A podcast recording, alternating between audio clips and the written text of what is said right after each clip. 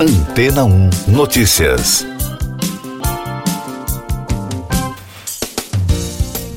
Bom dia! Pesquisadores australianos da Curtin University em Perth descobriram um coração de 380 milhões de anos preservado dentro de um peixe pré-histórico fossilizado, conhecido como gogo, já extinto. A descoberta publicada na revista Science foi descrita como de cair o queixo. A equipe diz que o espécime captura um momento chave na evolução do órgão de bombeamento de sangue encontrado em todos os animais de coluna vertebral, incluindo os humanos.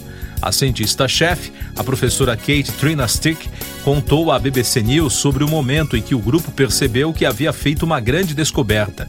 A pesquisa surpreendeu porque normalmente são os ossos e não os tecidos moles que são transformados em fósseis. Mas em Kimberley, local onde foi encontrado o órgão, os minerais preservaram muitos dos tecidos internos do animal, incluindo o fígado, estômago, intestino e o coração.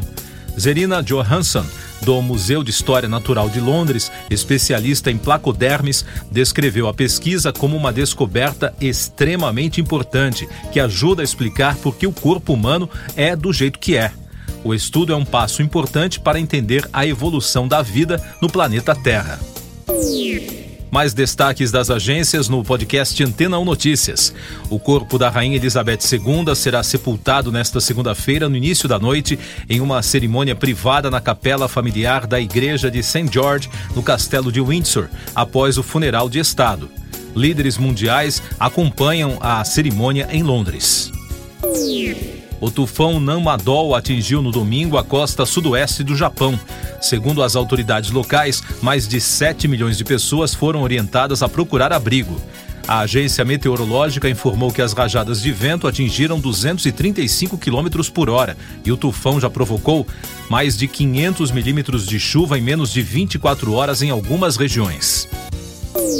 Um terremoto de magnitude 6,8 atingiu o sudeste de Taiwan. Os tremores provocaram o descarrilamento de vagões de trem e a queda de um edifício comercial. O Corpo de Bombeiros informou que quatro pessoas foram resgatadas do local. Além disso, mais de 600 pessoas continuam presas nas áreas montanhosas. O governo do Nepal informou que equipes de resgate enfrentaram chuvas torrenciais no domingo para retirar corpos dos destroços de casas soterradas por um grande deslizamento de terra. Ao todo, 22 pessoas morreram e 10 ficaram feridas. Inundações e deslizamentos são comuns na região montanhosa do Himalaia durante o período de chuvas.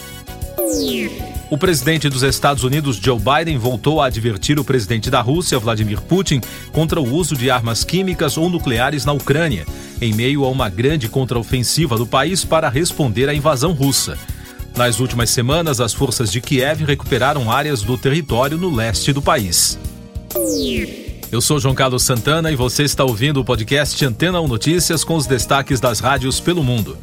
Da BBC de Londres, a emissora e os demais veículos britânicos acompanharam de perto a vigília dos netos da Rainha Elizabeth II em torno do caixão da monarca, que aconteceu na noite de sábado.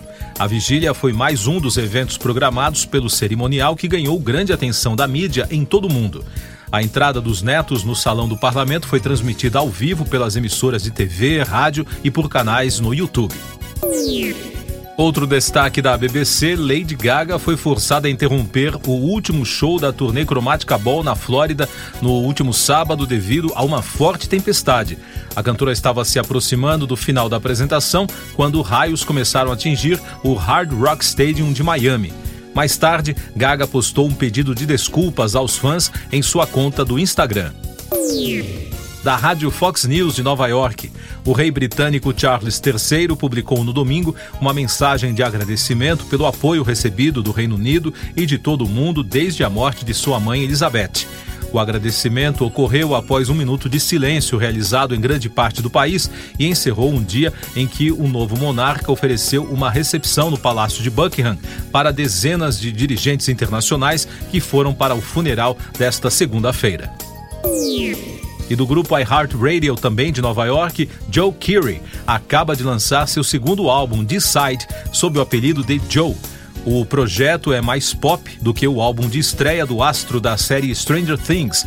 Em entrevista à Spin, ele revelou que o trabalho tem influências de boy bands como NSYNC e Backstreet Boys. O ator e cantor também falou sobre mais fãs descobrindo sua música por conta da grande audiência de Stranger Things. Siga nossos podcasts em antena1.com.br.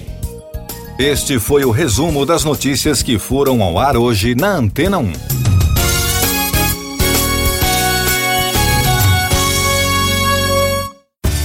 Depois de tanto conteúdo legal, que tal se hidratar com água rocha branca?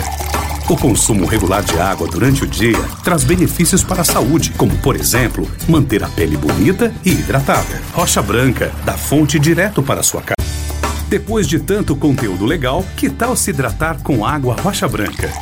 O consumo regular de água durante o dia traz benefícios para a saúde, como, por exemplo, manter a pele bonita e hidratada. Rocha Branca, da fonte direto para sua casa.